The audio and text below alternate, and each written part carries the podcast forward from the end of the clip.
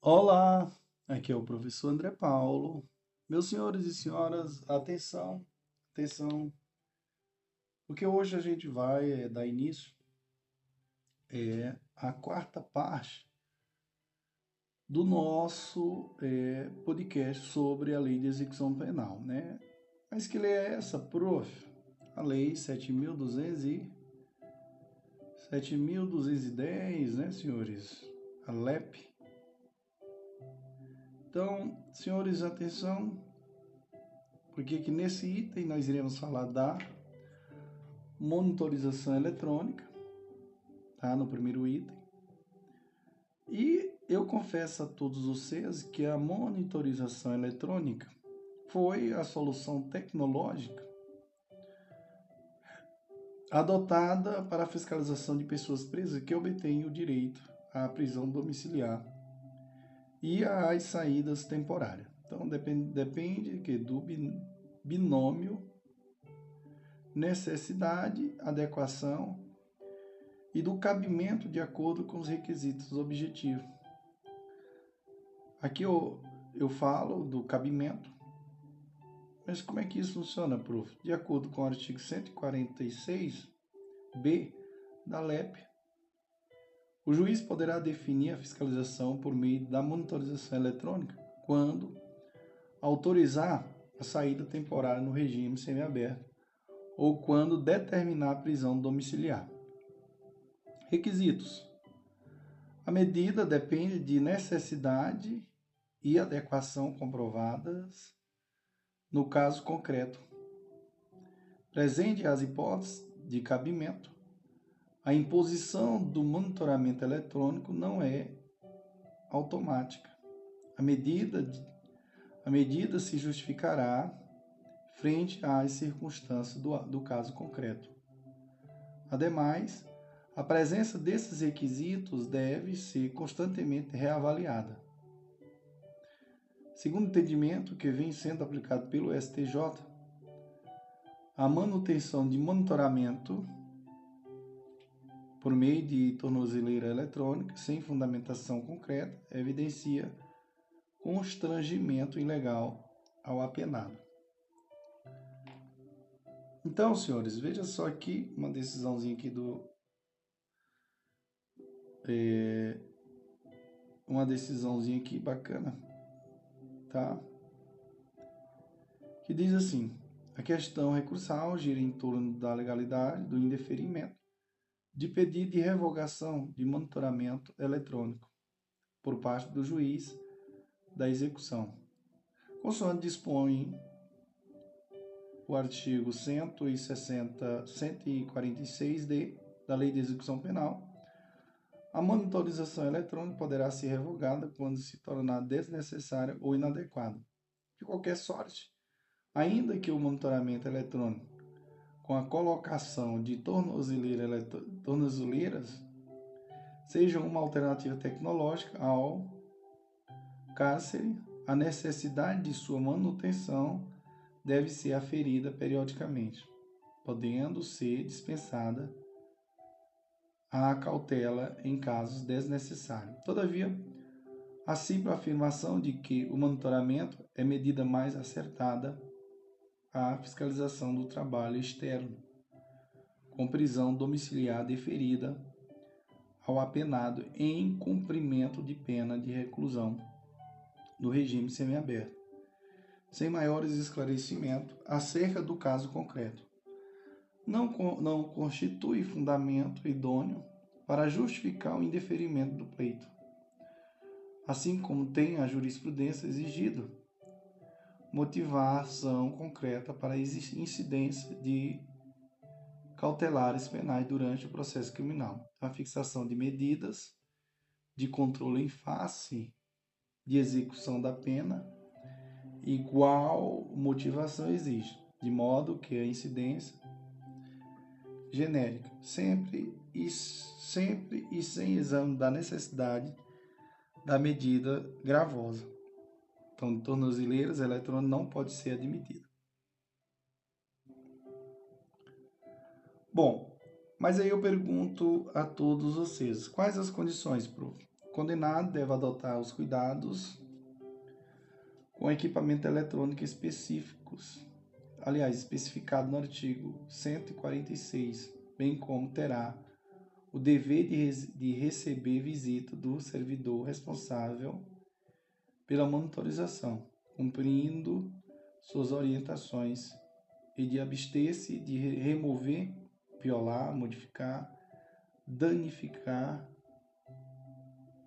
de qualquer forma dispositivo de monitorização ou permitir que, o, que outro o faça. Revogação poderá ocorrer em duas hipóteses, conforme o artigo 146d, inciso 1, quando se tornar desnecessário ou inadequado, ou inadequado, ou inadequada, melhor dizendo. Inciso 2, se o acusado ou condenado violar os direitos a que estiver sujeito durante a sua vigência, ou cometer falta grave. Em caso de violação dos direitos, dos deveres, né, é, da monitorização eletrônica, haverá as consequências do artigo 146, parágrafo único, quais sejam regressão de regime, revogação da saída temporária, revogação da prisão domiciliar, advertência por escrito, né, se o juiz da execução decidir não revogar a medida, exercitando aquele olhar mais sistemático para o Instituto da Monitorização Eletrônica, o descumprimento dos deveres pelos condenados pode também configurar falta grave, uma vez que o artigo 50, inciso 5, tipifica como tal o descumprimento das condições impostas no regime aberto. E o inciso 6 diz: a inobservância dos deveres de obediência a servidor público incumbido de alguma atribuição na execução penal. Porém, nem todo descumprimento de dever vai acarretar falta grave. Para ilustrar esse ponto, o STJ tem precedente no sentido de que a não observância do, do perímetro estabelecido para monitoramento de tornozeleira eletrônica configura mero descumprimento de condições obrigatórias que autoriza a aplicação de sanção disciplinar, mas não configura, mesmo em tese, a prática de falta grave. Amém, irmão? Amém, prof. Vamos responder aqui uma questão para atiçar aqui o nosso, nosso cérebro é, considera as hipóteses a seguir. Primeiro, a aplicação de pena privativa de liberdade a ser cumprida nos regime aberto ou semiaberto, ou ou a concessão da progressão de da progressão para tal regime. Segundo, autorização da saída temporária no regime semiaberto. Terceiro, aplicação de pena restritiva de direitos que estabeleça limitação de horário ou de frequências de ou de frequência a determinado lugar, de frequentar determinado lugar. Quarto, determinação da prisão domiciliar. Quinto, concessão de livramento condicional. Sob a monitorização por meio eletrônico no âmbito da execução penal, é permitido ao juiz decretá-la nas hipóteses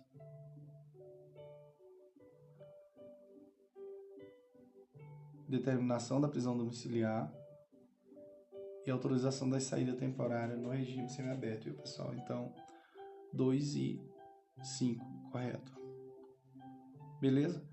No próximo item, iremos falar da execução das penas restritivas de direitos. Olá, aqui é o professor André Paulo. Meus senhores e senhoras, atenção. Atenção, porque hoje nós iremos é, fazer um, um estudo é, sobre a execução das penas restritivas de direito, tá? Então, nesse item, eu começo frisando a todos vocês. E como você já sabe do seu estudo de direito penal, né? Parte geral, as penas restritivas de direito são aplicadas em substituição à pena privativa de liberdade quando? Vamos lá, senhores, o cabimento do apenas restritivo de direito. Nós vamos ter aqui a pena privativa de liberdade menor ou igual a quatro anos, né? Crime sem violência ou grave ameaça, né? Vamos ter também a culpabilidade, né? Os antecedentes do cabimento, né, senhores? É, os antecedentes, a culpabilidade dos antecedentes, a conduta social e a personalidade do condenado, bem como os motivos e as circunstâncias indicarem ser suficiente. Então, é, crime culposo, qualquer pena. O réu, no caso, se o réu não for reincidente em crime doloso, se reincidente, o juiz pode substituir se entender ser socialmente o que é recomendado. Então, as espécies são aquelas do artigo 43, né? E são prestação pecuniária, perda de bens e valores, prestação de serviço à comunidade e ou à entidade pública. Interdição temporária de direitos, e limitação de fim de semana. Então, na parte geral, você deve estudar as regras de cada uma, os requisitos e as condições. Então, aqui vamos focar no estudo das normas que cabem ao juiz da execução penal. Pois bem, senhores, a substituição pode ser feita pelo juiz no momento de proferir sentença. Em qualquer fase da execução, o juiz poderá alterar a forma de cumprimento das penas de prestação de serviços à comunidade e de limitação de fim de semana para ajustar as condições pessoais da pessoa que cumpre condenação, bem como as características do estabelecimento, da entidade ou programa ou programa comunitário estatal. Então, o juiz poderá ainda, sempre que necessário, converter a pena restritiva de direito em privativa de liberdade, como, bem como, quando cabível, converter a pena privativa de liberdade em restritiva de direito. LEP, artigo 66, inciso 5, a linha B e C. Então, a primeira hipótese tem caráter de sanção disciplinar, conforme o artigo 181 da LEP. A segunda, ou seja, a conversão da pena privativa de liberdade em restritiva de direitos pelo juiz da execução, é disciplinada no artigo 180 da LEP. Veremos melhor essas hipóteses no top dos incidentes em execução penal. Então, para promover a execução das penas restritivas de direito, o juiz poderá requisitar a colaboração de entidades públicas ou solicitá-la de particulares. O Ministério Público poderá requerer ao juiz, para tanto, são os termos do artigo 147 da LEP. Então, a lei não especifica, mas as defensorias públicas também poderá requerer no mesmo sentido. Você deve se lembrar ainda das atribuições específicas do, do patronato, né? Primeiro, orientar, as, orientar os condenados à pena restrita de direito. Segundo, fiscalizar o cumprimento das penas de prestação de serviço à comunidade e de limitação de fim de semana. Artigo 79. Então vamos lá. Prestação de serviço à comunidade. Cabe ao juiz da execução. Inciso 1 designar a entidade ou programa comunitário ou estatal devidamente credenciado ou conveniado, junto ao qual o condenado deverá trabalhar gratuitamente se, segundo suas aptidões. Ciso 2. Determinar a, determinar a intimação do condenado, cientificando, cientificando da entidade, da dias e horários em que deverá cumprir a pena. Ciso 3. Alterar a forma de execução a fim de ajudá-la a monitorização, monitorizações ocorridas na jornada de trabalho. Limitação de fim de semana. Cabe ao juiz da execução determinar a intimação do condenado, cientificando do local, dias, dias e horários em que deverá cumprir a pena. A execução terá início a partir da data do, do primeiro comparecimento e poderão ser ministrados ao condenado durante o tempo de permanência, cursos e palestras ou atribuir, uh, eh, atribuídas atividades educativas. Né, senhores? Então, limitação do fim de semana que eu já falei para vocês. Beleza? Cabe ao juiz da execução determinar a intimação do condenado, cientificando-o do local, dias e horários em que deverá cumprir a pena. A execução terá início a partir da data do primeiro comparecimento.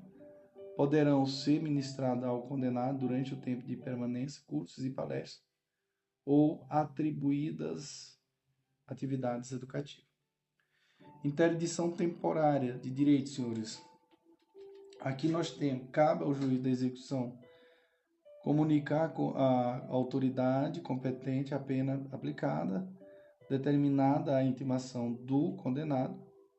Na hipótese de pena de interdição do artigo 47, inciso 1 do CP, a autoridade deverá, em 24 horas contadas do recebimento do ofício, baixar ato a partir do qual a execução terá seu início. Nas hipóteses do artigo 47, inciso 2 e 2 e 3 do Código Penal, o juiz da execução determinará a apreensão né, dos documentos que autorizam o exercício do direito interditado. Amém, irmão. Amém, prof. No próximo item, iremos falar do da suspensão condicional da pena. Show, papai. Vamos que vamos ver o prof. André Paulo. Olá, amigos. Olá, amigas. Aqui é o prof. André Paulo. Meus senhores e senhoras, atenção, atenção, porque hoje nós iremos ao nosso item, no qual falaremos sobre a suspensão condicional da pena. E daí eu começo dizendo que a suspensão condicional da pena é a suspensão da execução da pena privativa de liberdade pelo período de dois a quatro anos, cumpridas as condições estabelecidas pelo juiz na sentença. Mas qual o cabimento, prof? Pena privativa de liberdade não superior a dois anos, conforme o artigo 77, cap do Código Penal. Ainda o sursis etário. Do artigo 77, parágrafo 2, que diz que a execução da pena privativa de liberdade não superior a quatro anos poderá ser suspensa por quatro a seis anos, desde que o condenado seja maior de 70 anos de idade ou razões de saúde justifiquem a suspensão. Requisitos: são aqueles estabelecidos no artigo 77 do Código Penal, né? Inciso 1 diz: o condenado não seja residente em crime doloso. Inciso 2: a culpabilidade, os antecedentes, a conduta social e personalidade do agente, bem como os motivos e as circunstâncias autorizam a condenação, a concessão, melhor dizendo, de benefício. Não há não, inciso 3, não seja indicada ou cabível a substituição por pena restrita de direito. Quais as condições, prof? São as previstas no artigo 78 e 79 né, do Código Penal. Então, o artigo 78 diz: durante o prazo de suspensão, o condenado ficará sujeito à observação e ao cumprimento das condições estabelecidas pelo juiz. Parágrafo 1 diz que no primeiro ano do prazo deverá o condenado prestar serviços à comunidade ou submeter-se à limitação de fim de semana. Parágrafo 2 diz: se o condenado houver reparado o dano, salvo impossibilidade de fazê-lo, e se as circunstâncias do artigo 59 deste Código lhe forem inteiramente favoráveis, o juiz poderá substituir a exigência do parágrafo anterior pelas seguintes condições, aplicadas cumulativamente. A linha A, proibição de frequentar determinados lugares. B, proibição de ausentar-se da comarca onde reside sem autorização do juiz. C, comparecimento pessoal e obrigatório a juiz mensalmente ao informar e justificar suas atividades. 79. A sentença poderá especificar outras condições a que fica a que fica subordinada a suspensão desde que adequadas ao fato e à situação pessoal do condenado. É, procedimento é, pode ser concedido pelo juiz no momento da prolação da sentença, se presente os requisitos, inclusive a não concessão dos SUSES também deve ser motivada. Artigo 157 da LEP.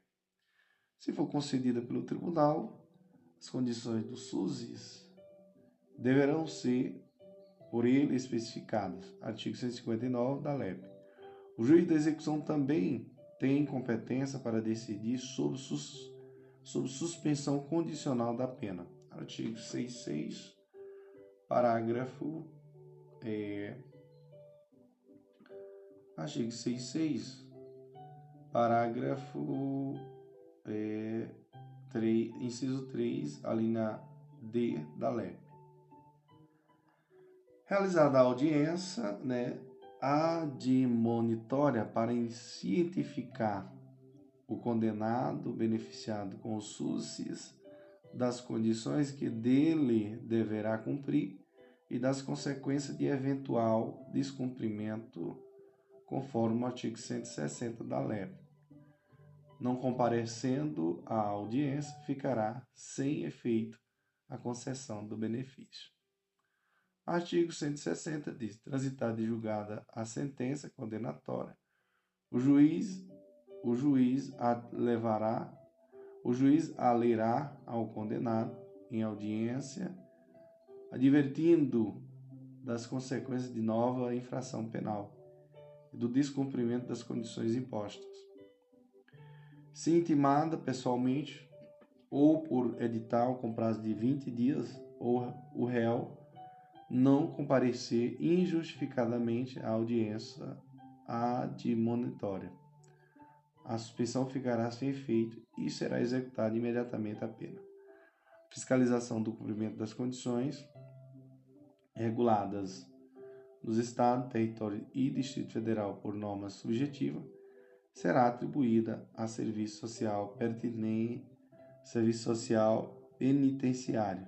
Portanto, conselho da comunidade ou instituição beneficiada com a prestação de serviço inspecionada pelo Conselho Penitenciário, pelo Ministério Público ou ambas, devendo o juiz da execução suprir, por ato, a falta das normas supletivas. Revogada, revogação e prorrogação do período de prova. Então, as hipóteses estão descritas no artigo 81 do Código Penal. Revogação obrigatória. Do artigo 81D. A suspensão será revogada de revogada se, no curso do prazo, o beneficiário CIS 1 é condenado em sentença irrecorrível por crime doloso. CIS 2 frustrar, embora, só, é, embora solvente, aliás, frustra, embora solvente. Pessoal, só voltando aqui, a revogação obrigatória. Artigo 81 diz: a suspensão será revogada se no curso do prazo o beneficiário, inciso 1, é condenado em sentença irrecorrível por crime doloso. Inciso 2, frustra, embora solvente, a execução de pena de multa ou não é efetuada sem motivo justificado a reparação do dano. Inciso 3. Descumpre a condição do parágrafo 1 do artigo 78 deste Código. Viu, pessoal? Então fica ligado. Revogação facultativa. Nós vamos ter aqui o parágrafo primeiro que diz que a suspensão poderá ser revogada se o condenado descumpre qualquer outra condição imposta ou é irrecorrivelmente condenado por crime culposo ou por contravenção ou por contravenção. Então, a pena privativa de liberdade ou restritivo de direito. Agora nós vamos ver aqui a prorrogação é, do período de prova. Parágrafo 2 diz: se o beneficiário é, o beneficiário está sendo processado por outro crime ou contravenção, considera-se prorrogado o prazo da suspensão até o julgamento definitivo. Parágrafo 3 diz: quando facultativa a revogação, o juiz pode, ao invés de decretá-la, prorrogar o período de prova até o máximo, se este não for o fixado. Extinção da pena. Cumprida as condições de SUSES, será extinta a pena privativa de liberdade. Beleza, prof.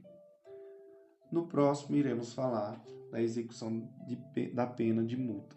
Show, papai. Vamos que vamos. Viva o prof. André Paulo. Olá, amigos. Olá, amigas. Aqui é o prof. André Paulo. Hoje nós iremos ao estudo da execução da pena de multa, né? Aqui, já nesse próximo item. E aqui eu começo dizendo que a execução da pena de multa deve ser requerida pelo Ministério Público ao juiz da execução, após o trânsito e julgado da sentença. O condenado será citado para pagar a multa em 10 dias ou nomear bens à penhora, artigo 164 da LEP. O procedimento para execução da multa previsto na LEP assemelha-se às normas da execução em processo civil. Então, não vamos detalhá-las aqui, mas é importante você conhecê-las por meio do seu estudo da lei seca. O que queremos ressaltar aqui de mais relevante é que há um debate que perdura há anos na jurisprudência sobre a competência para executar a multa quando o condenado não paga a multa no prazo e esta se torna dívida de valor.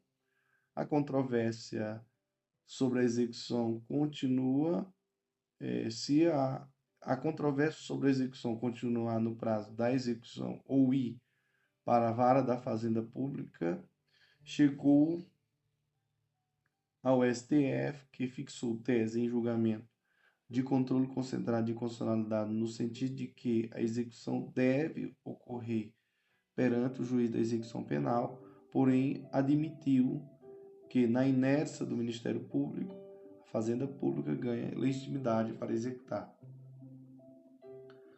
Bom, vamos lá aqui aos fundamentos dessa decisão. Então, o Ministério Público é o órgão legitimado para promover a execução da pena de multa perante a vara da execução criminal, observado, observado o procedimento descrito pelo artigo 164 e seguintes da Lei de Execução Penal.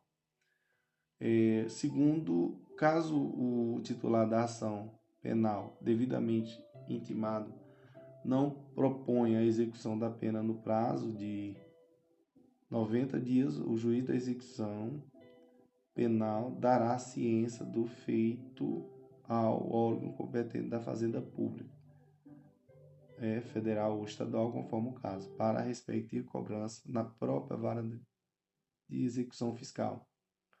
Observância do rito da Lei 6.830 de 80, de 1980. Aqui nós vamos ver que a decisão. O tribunal, por maioria, julgou parcialmente procedente o pedido formulado na ação direta para conferido, conferindo interpretação conforme a Constituição ao artigo 51 do Código Penal explicitar que a expressão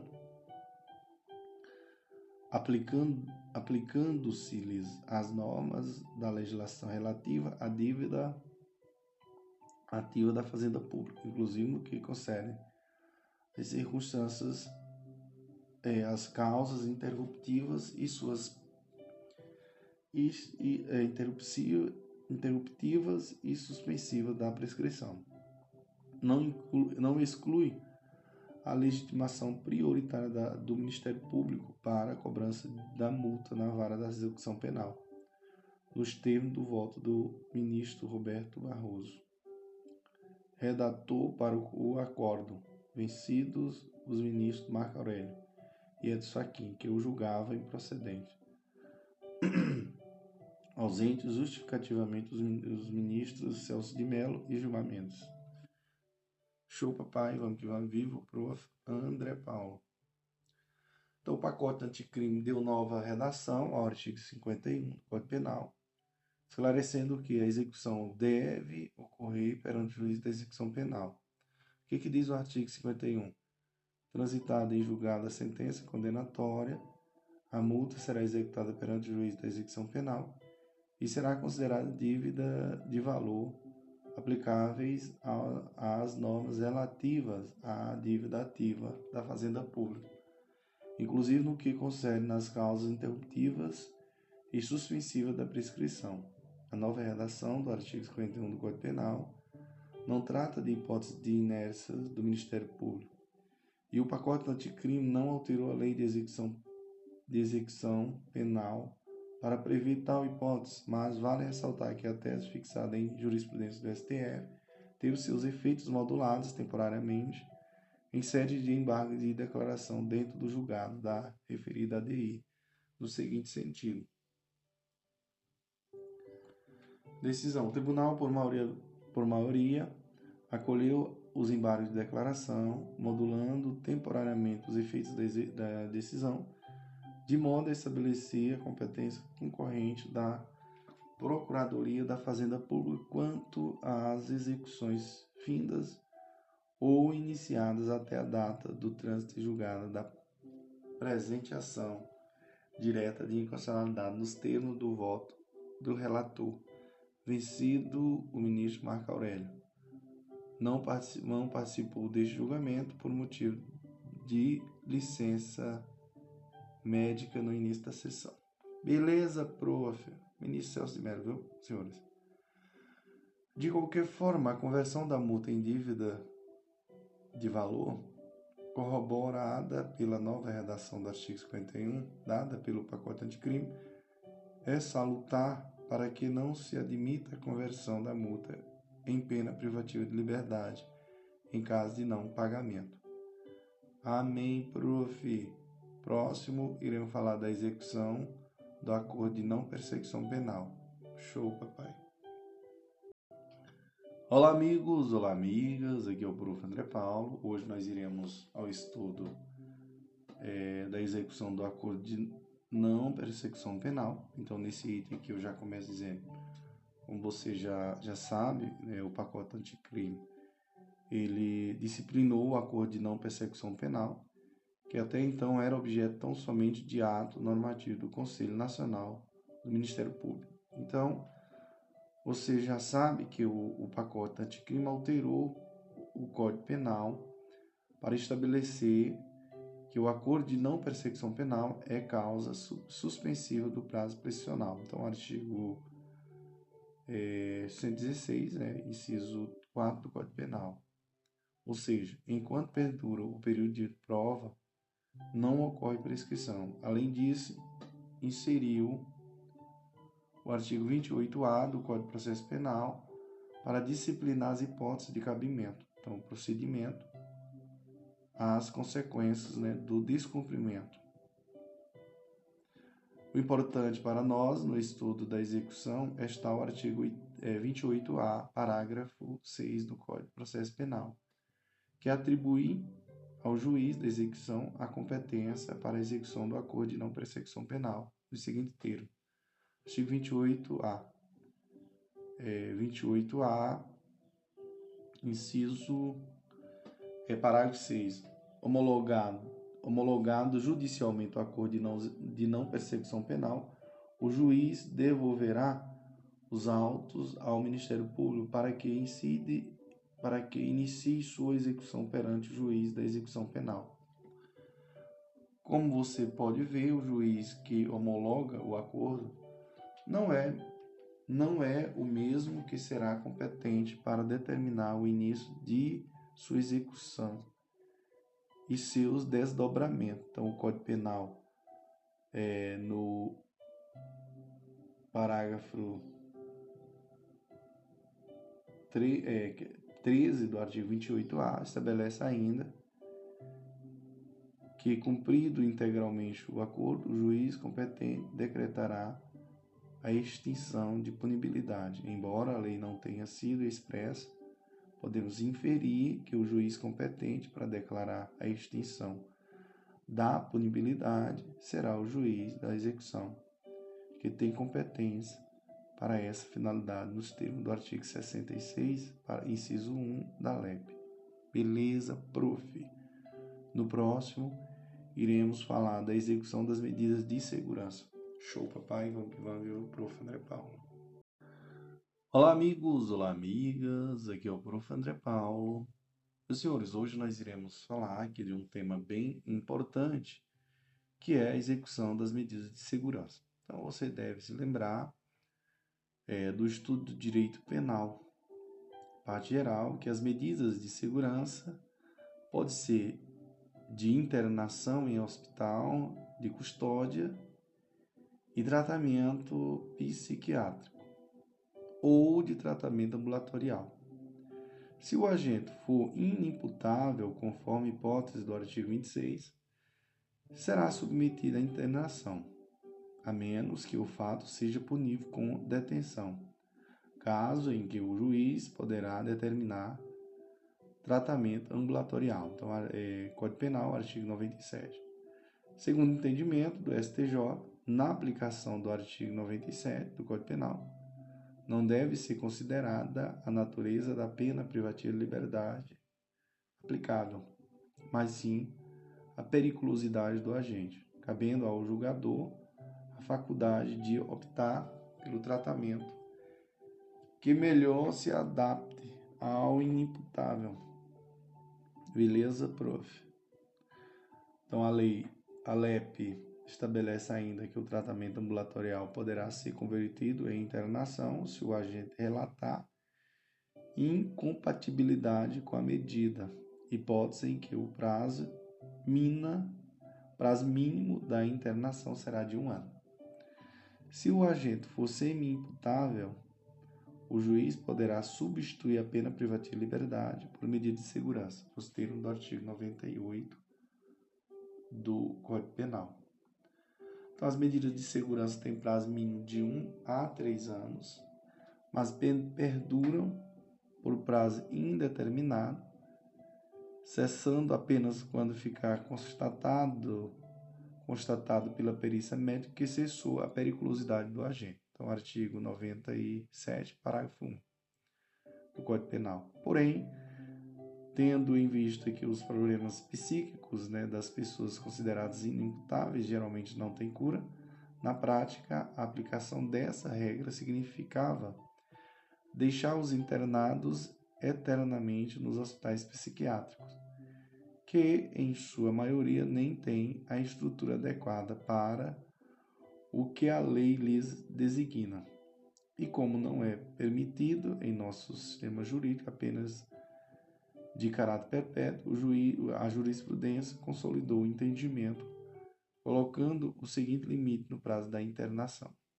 Súmula 527 diz: o tempo de duração da medida de segurança não deve ultrapassar o limite máximo da pena abstratamente combinada ao delito praticado. Então, a lei de execução penal disciplinou os procedimentos para acolhimento, para recolhimento do internado em hospital de custódia e tratamento, trazendo os requisitos da, da guia de internamento ou de tratamento, sem o qual não será efetuada a internação, nos termos do artigo 173.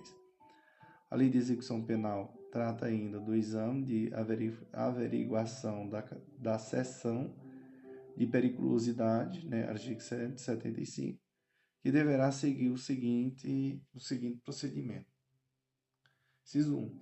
A autoridade administrativa até um mês antes de estipar antes de expirar o prazo de duração mínima de duração mínima da medida, remeterá ao juiz minucioso relatório que o habilite a resolver sobre a revogação ou permanência da medida. Inciso 2. O relatório será instruído com o laudo psiquiátrico. Inciso 3. Juntada aos autos o relatório ou, ou realizadas as diligências, serão ouvidos sucessivamente o Ministério Público e o curador ou defensor no prazo de três dias para cada um. Inciso 4. O juiz nomeará curador ou defensor para o agente que não o tiver. Inciso 5. O juiz de ofício, o juiz de ofício ou requerimento de qualquer das partes poderá determinar novas diligências ainda que, ainda que expirado o prazo de duração mínima de, da medida de segurança. É, inciso 6. Ouvidas as partes ou realizadas as diligências a que se refere o inciso anterior, o juiz poderá a sua decisão no prazo de cinco dias. É, o juiz proferirá a sua, a sua decisão no prazo de cinco dias. Então, o exame para avaliar a periculosidade pode ser feito a qualquer tempo, a requerimento do Ministério Público ou do interessado ou quem o represente. Por fim, cabe ressaltar uma peculiaridade no caso do réu, no caso de réu que estava cumprindo prisão preventiva e, ao final do processo, recebe condenação com a constatação de sua inimputabilidade.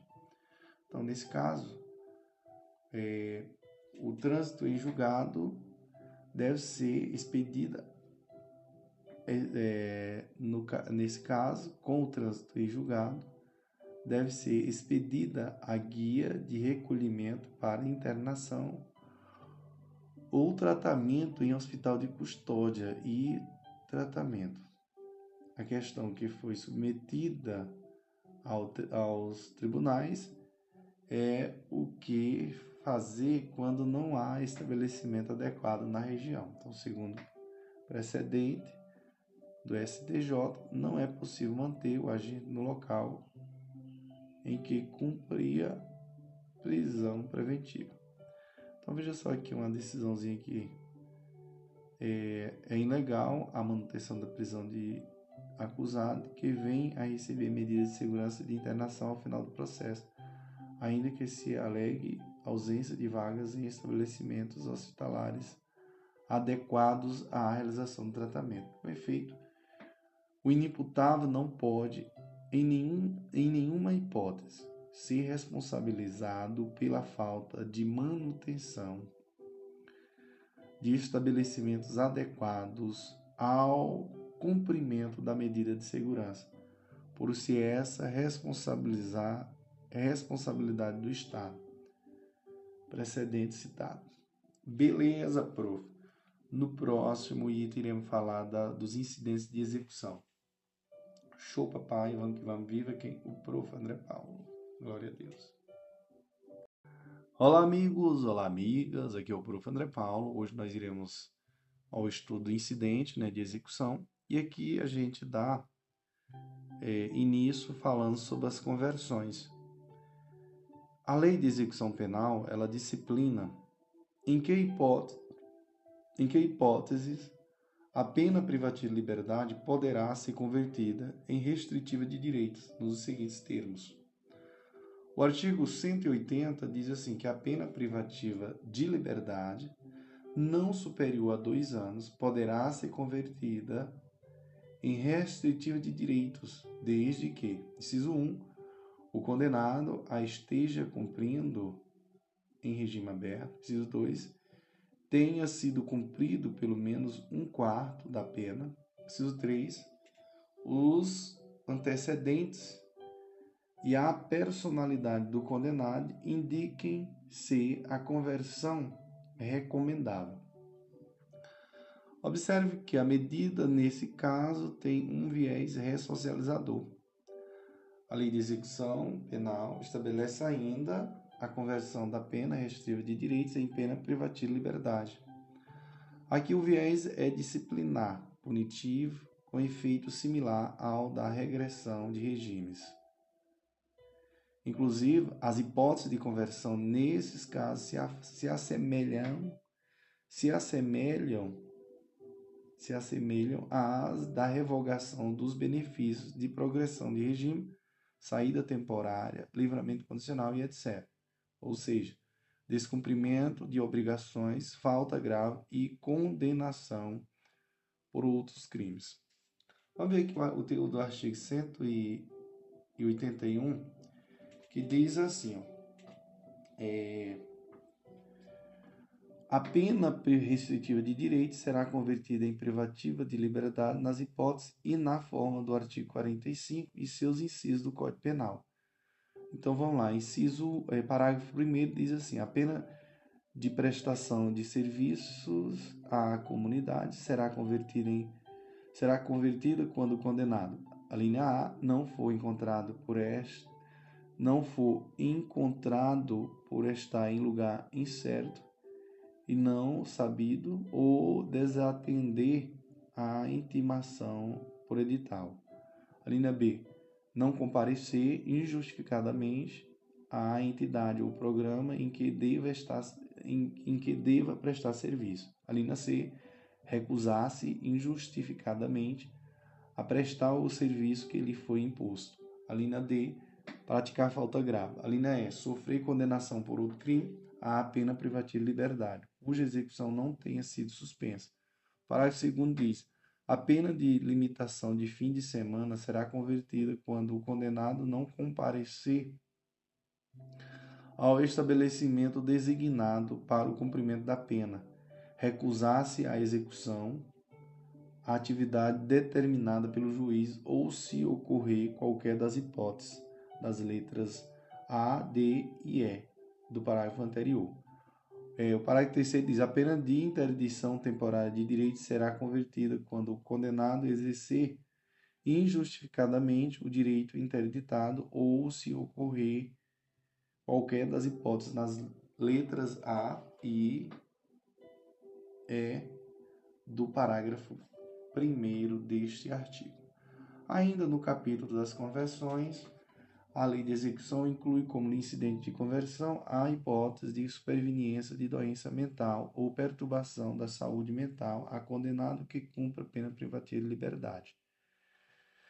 De acordo com o artigo 183 da LEP, o juiz deve, a requerimento do Ministério Público, da Defensoria Pública, da autoridade administrativa, determinar a substituição da pena por medida de segurança a lei de execução estabelece ainda que o tratamento ambulatorial poderá ser convertido em internação se o agente revelar, revelar incompatibilidade com a medida, hipótese em que o prazo mínimo de internação será de um ano.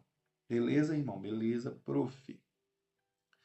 Dentro dos incidentes, aqui nós vamos ter também, pessoal, dentro dos incidentes de execução, nós falamos da, das conversões, nós temos aqui também o excesso ou desvio. O incidente, o incidente de excesso ou desvio está relacionado ao abuso de poder. É uma violação ao princípio da legalidade que rege a atuação do Estado. São casos em que, durante a execução penal, são adotadas medidas além do permitido pela lei ou normas regulamentares podem estar relacionados tanto a medidas de competência do juiz da execução quanto às do diretor do estabelecimento prisional. O artigo 186 da LEP confere legitimidade para é, suscitar o incidente aos seguintes, aos seguintes atores da execução penal o Ministério Público, o Conselho Penitenciário, o sentenciado e qualquer dos, das demais, dos demais órgãos da execução penal. Pessoal, hoje eu irei. É, na verdade, eu vou deixar para o próximo. No próximo item, nós iremos falar da anistia, né, do indulto. Vou deixar só um, um áudio só para isso. Ok, irmãos? Ok, prof. Glória a Deus. Show, papai. Vamos que vamos. Olá, amigos. Olá, amigas. Aqui é o prof. André Paulo. Hoje nós iremos falar de um tema bem interessante que é anistia, graça, indulto e comutação das penas. E eu começo dizendo que as disposições legais é, sobre esses institutos não são suficientes para compreender a sua aplicação, como a maioria dos temas jurídicos. Vale dizer, pela letra da lei, você não consegue diferenciar, por exemplo, o indulto coletivo, né, que é humanitário, do individual. Mas há diferenças procedimentais significativas. A anistia difere da graça e do indulto por ter efeitos penais e extrapenais completamente distintos. Por isso, o estudo deve ser comple complementado com a jurisprudência, que acaba cumprindo o papel de organizar a forma de aplicação desses institutos. A doutrina também ajuda a compreender as lacunas deixadas pela lei. Previamente, faremos algumas considerações sobre a natureza da anistia, da graça e do indulto, e os fundamentos constitucionais. A primeira distinção que devemos fazer é entre a natureza da anistia e da graça, que engloba o indulto e a comutação das penas, conforme veremos adiante. A anistia é o perdão do crime cometido, em razão do contexto histórico, político e social em que foi cometido. A concessão da anistia é competência material exclusiva da União, conforme o artigo 21, inciso 17 da Constituição Federal. A Constituição estabelece ainda que a concessão da, da anistia deve ser feita por lei nos termos do artigo 48, inciso 8. Como, como exemplo, a Lei 6.683 é, de 79 concedeu anistia a quem praticou crimes político, políticos ou por motivação política no período entre 2 de setembro de, de 1961 a 15 de agosto de 1969. A graça, por sua vez, é o perdão das penas, é o gênero que comporta como espécies o indulto e a comutação das penas. Segundo jurisprudência consolidada dos tribunais, o poder de graça do presidente da República engloba a graça individual e o indulto coletivo. O crime cometido não foi perdoado, mas por razões humanitárias admite-se o perdão da pena, por ela ter se tornado desnecessária diante do contexto vivido pelas, pelos indivíduos que cumprem pena.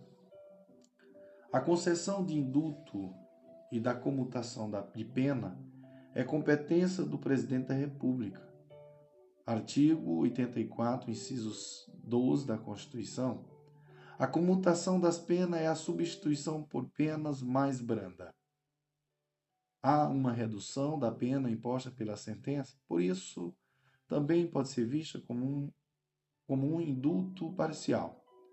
Ao impor o tratamento mais rigorosos aos crimes hediondos e equiparados, a Constituição estabelece que os crimes dessa natureza são insuscetíveis de graça ou anistia. Artigo quinto, inciso 40 e 43 da Constituição Federal. Segundo jurisprudência consolidada do Supremo Tribunal Federal, o Instituto da Graça, previsto no artigo 5 inciso 43 da Constituição,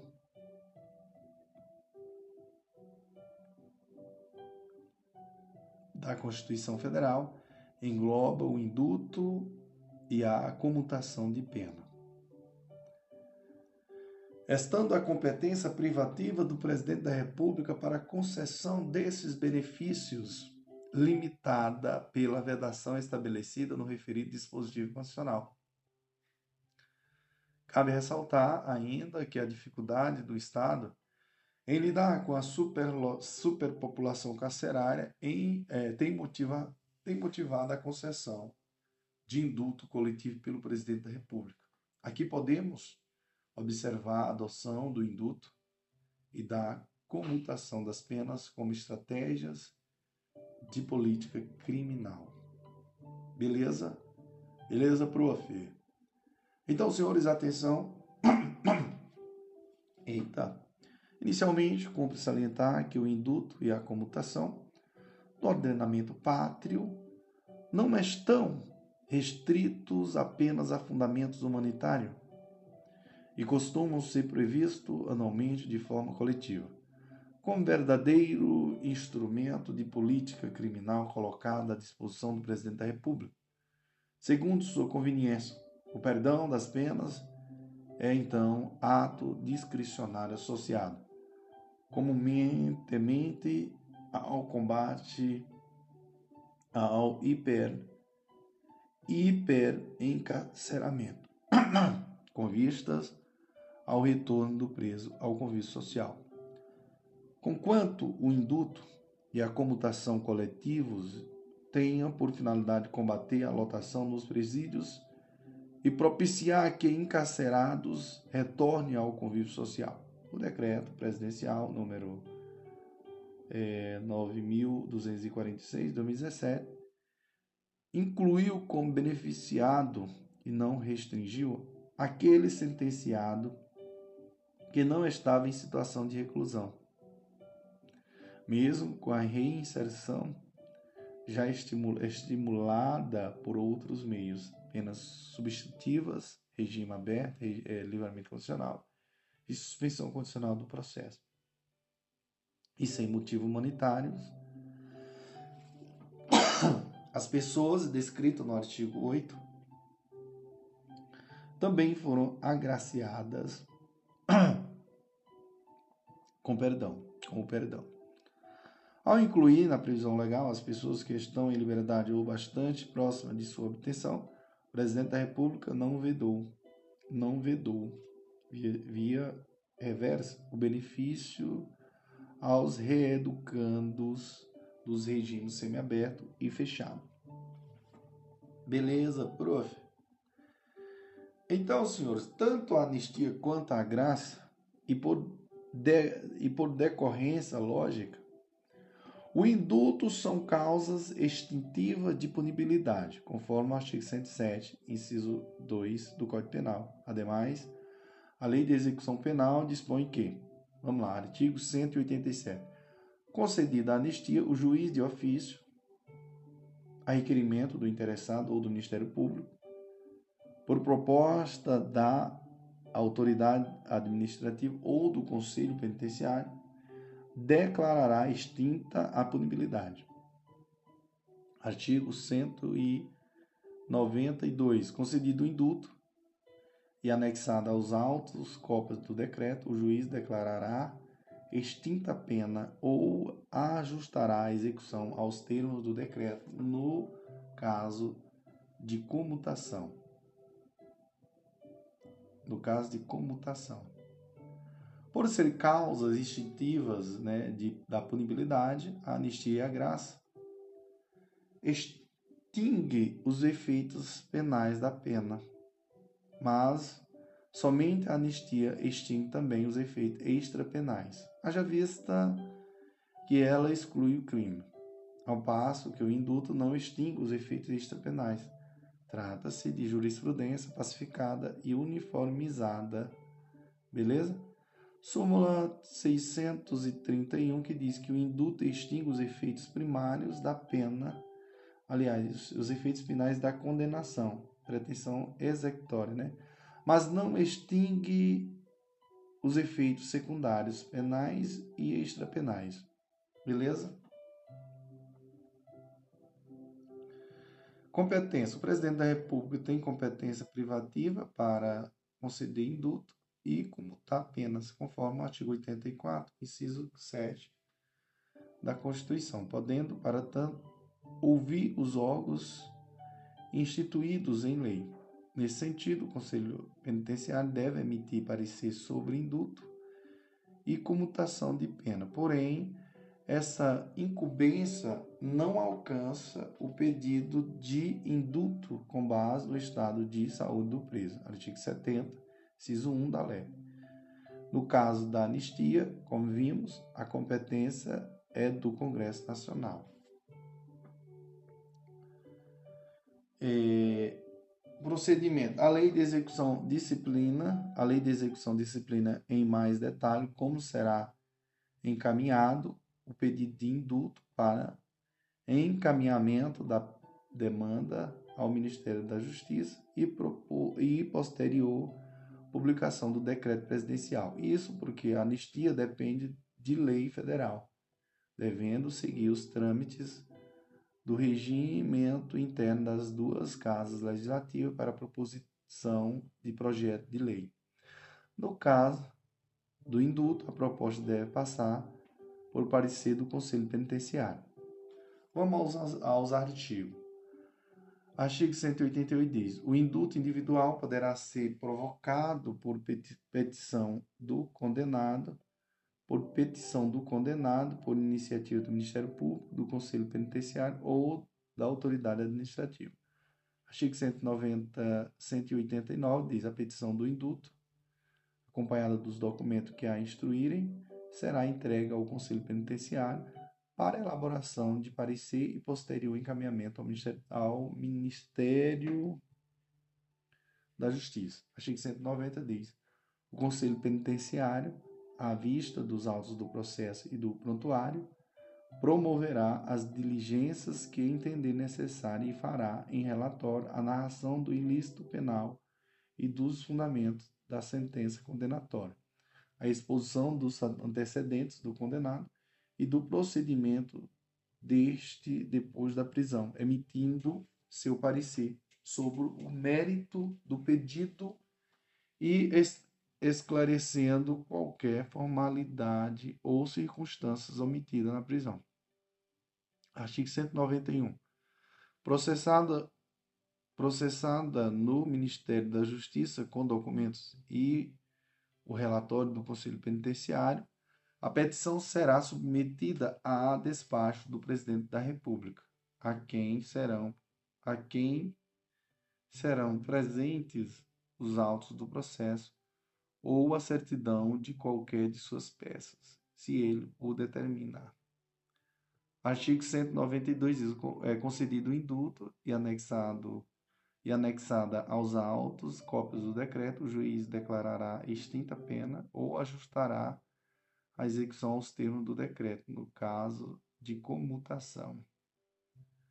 Artigo 197, aliás, 193 diz: se o, se o sentenciado for beneficiado por indulto coletivo, o juiz de ofício, a requerimento do interessado, do Ministério Público, ou por iniciativa do Conselho Penitenciário ou da autoridade administrativa, providenciará de acordo com o disposto no artigo anterior. Então, senhores, devemos ressaltar que o poder de graça do presidente da República não pode ser excessivamente generoso a ponto de retirar a eficácia das leis penais. Então, no exercício desse poder, deve-se ter o cuidado de não, re, de não perdoar crimes de graças, é, crimes de grande relevância social, nem comutar apenas de forma indiscriminada. Nesses casos, o Poder Judiciário pode suspender os, os efeitos do decreto. Concedido o indulto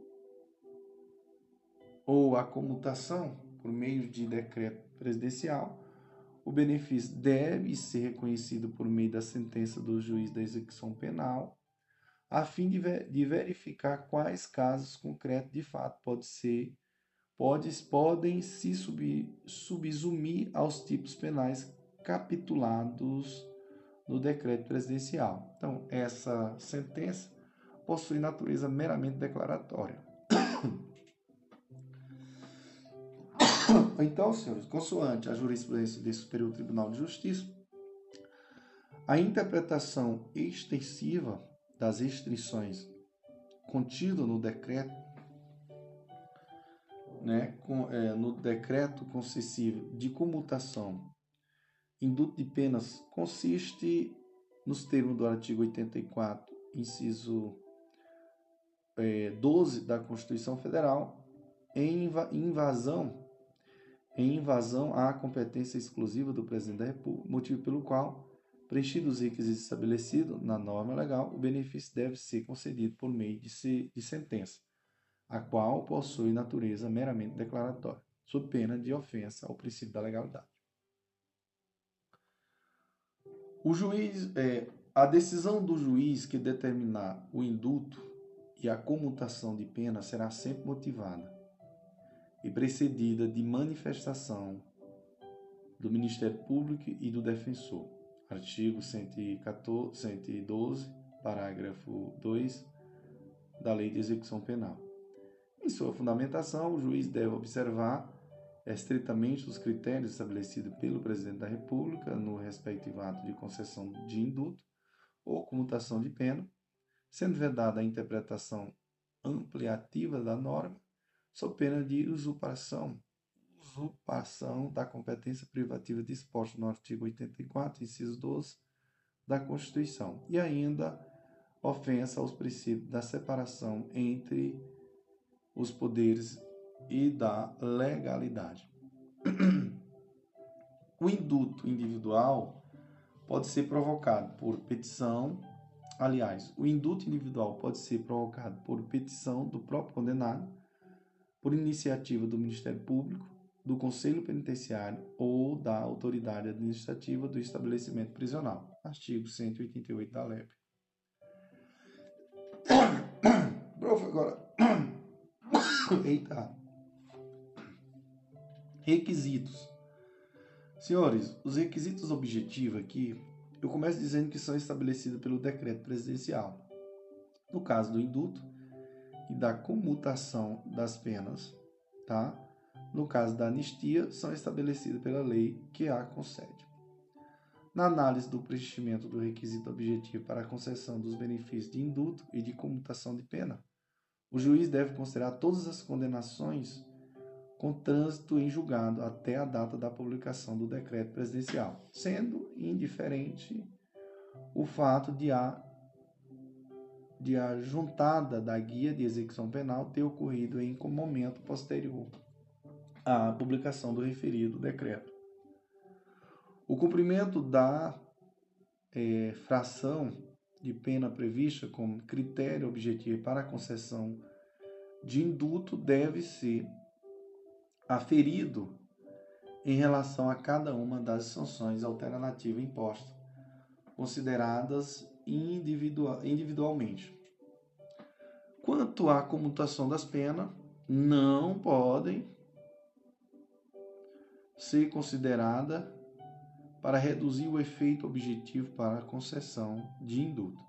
Ou seja, para a concessão de indulto é de se considerar a pena originalmente imposta ao apenado, não sendo lícito considerar, portanto, a pena remanescente em decorrência da comutação de, de comutações anteriores. A prática da falta grave não interrompe o prazo para fins de comutação da pena ou indulto, né? assim preconiza a súmula 535. É, Ainda assim, a sua prática nos últimos 12 meses pode inviabilizar a concessão de benefício, caso o decreto presidencial contenha tal proibição.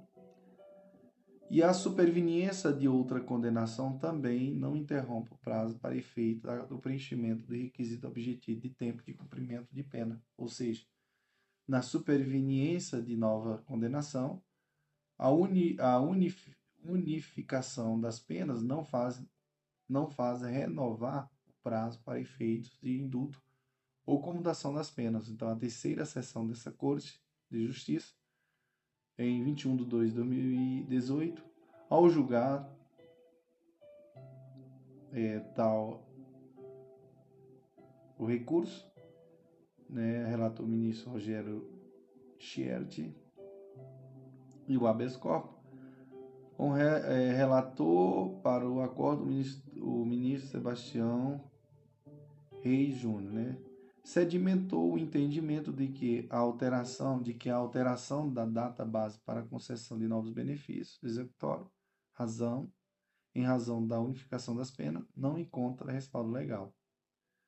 Aqui preconiza, senhores, o, o acordo, né, que modificou o termo ACO para concessão de benefícios executórios em face da unificação de penas estabelecendo como novo marco a data da última prisão para livramento condicional, comutação e indulto, afastando inclusive a incidência da súmula 441 desta Corte, e está em, em confronto com a orientação jurisprudencial afirmada pela terceira seção desta Corte Superior de Justiça. Portanto, configura constrangimento legal.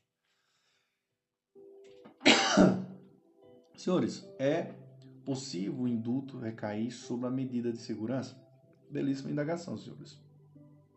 Sim, há precedente do Supremo Tribunal Federal reconhecendo que, apesar de não ser pena em sentido estrito, a medida de segurança tem natureza penal, podendo, portanto, ser abacada pelo poder de graça do presidente da República. Vamos ver aqui uma decisãozinha aqui importante? Beleza? Vamos lá reveste-se de legitimidade jurídica a concessão pelo presidente da República o benefício condicional do induto. Artigo 84, inciso 12 da Constituição, que traduz expressão que traduz a expressão do poder de graça do Estado, mesmo se tratar de indulgência destinada a favorecer pessoas que, em razão de sua inimputabilidade, inimputabilidade ou semi-imputabilidade, sofre medida de segurança, ainda que de caráter pessoal e, de, e, e de, de, detentivo. Essa conclusão do plenário, que negou o provimento, o recurso extraordinário em que discutia a possibilidade de extensão de indulto a internados em cumprimento de medida de segurança. O colegiado assinalou que a competência privativa do presidente da República, prevista no artigo 84, inciso 12 da Constituição, abrange a medida de segurança, espécie de sanção penal, inexistindo restrição à concessão de indulto. Embora não seja pena em sentido estrito, é medida de natureza penal e ajusta-se ao preceito cuja a interpretação deveria ser ontológica. Lembrou né, senhores, o HC aí, em que o período em que o período máximo da medida de segurança fará limita, é, foram limitado a 30 anos, mediante interpretação sistemática e teleológica dos artigos 75, 90 e 97 do Código Penal e 183 da LEP. Foram reconhecidas, na ocasião, a feição penal da medida de segurança, a ampliar a restrição coercitiva da liberdade. Em reforço a esse entendimento, sublinhou o artigo 171 da lei a condicionar a execução da sentença ao trânsito julgado. Bem assim, o artigo 380, 397, inciso 2 do Código de Processo Penal, a proibir a absolvição sumária imprópria, em observância ao princípio da não culpabilidade. Artigo 5 inciso 57 da Constituição. No caso, o presidente da República, ao implementar indulto no tocante a internados em cumprimento de medida de segurança, nos moldes do artigo 1, inciso 8 do decreto natalino, é, de 6.706 de 98, não, extrapola, não extrapolara o permissivo constitucional. Beleza? Precedente citado. Por fim, senhores, lembre-se de que o tráfico privilegiado não é considerado crime hediondo. Por isso, a jurisprudência vem admitindo o induto para o tráfico privilegiado, ou seja, vem admitindo que o tráfico privilegiado não merece tratamento mais rigoroso exigido pela Constituição aos crimes hediondos e equiparados. Embora a conduta delituosa do agente, que é beneficiado com a, com a minorante prevista no, no parágrafo 4 do artigo 33 da Lei 11.343, 2006, continue sendo a de tráfico de drogas, haja vista que o parágrafo 4 não prevê uma nova conduta tipo ou um tipo penal autônomo, mas tão somente uma causa especial de diminuição de pena. É possível favorecê-lo com a concessão de graça ou anistia, e consequentemente de indulto, por não existir em sua conduta o caráter de acentuado grau de reprovabilidade que é inerente aos crimes hediondos e aos a eles equiparados o parágrafo único do artigo 152 da Lei 7.210, de 11 de julho de 1984, Lei de Execução Penal, passou a vigorar com a seguinte redação, após a alteração provida pela Lei 13.344 de 2022. O parágrafo único diz: nos casos de violência doméstica e familiar contra, contra a criança, o adolescente e a mulher e de tratamento cruel ou degradante ou de uso de forças violentas de educação correrão é, de educação, correção ou disciplina contra a criança e do adolescente, o juiz poderá determinar o comparecimento obrigatório do agressor a programas de recuperação e reeducação. Amém, irmão? Amém, prof. Pessoal, no próximo podcast nós iremos fazer um resumo de toda a lei de execução penal. Só um resumozinho bacana para ficar bem fixado mesmo. Show, papai. Vamos que vamos. Viva ao grande professor André Paulo. Glória a Deus. E, e detalhe, nós vamos fazer um resumo e responder questões, tá bom? Show, papai.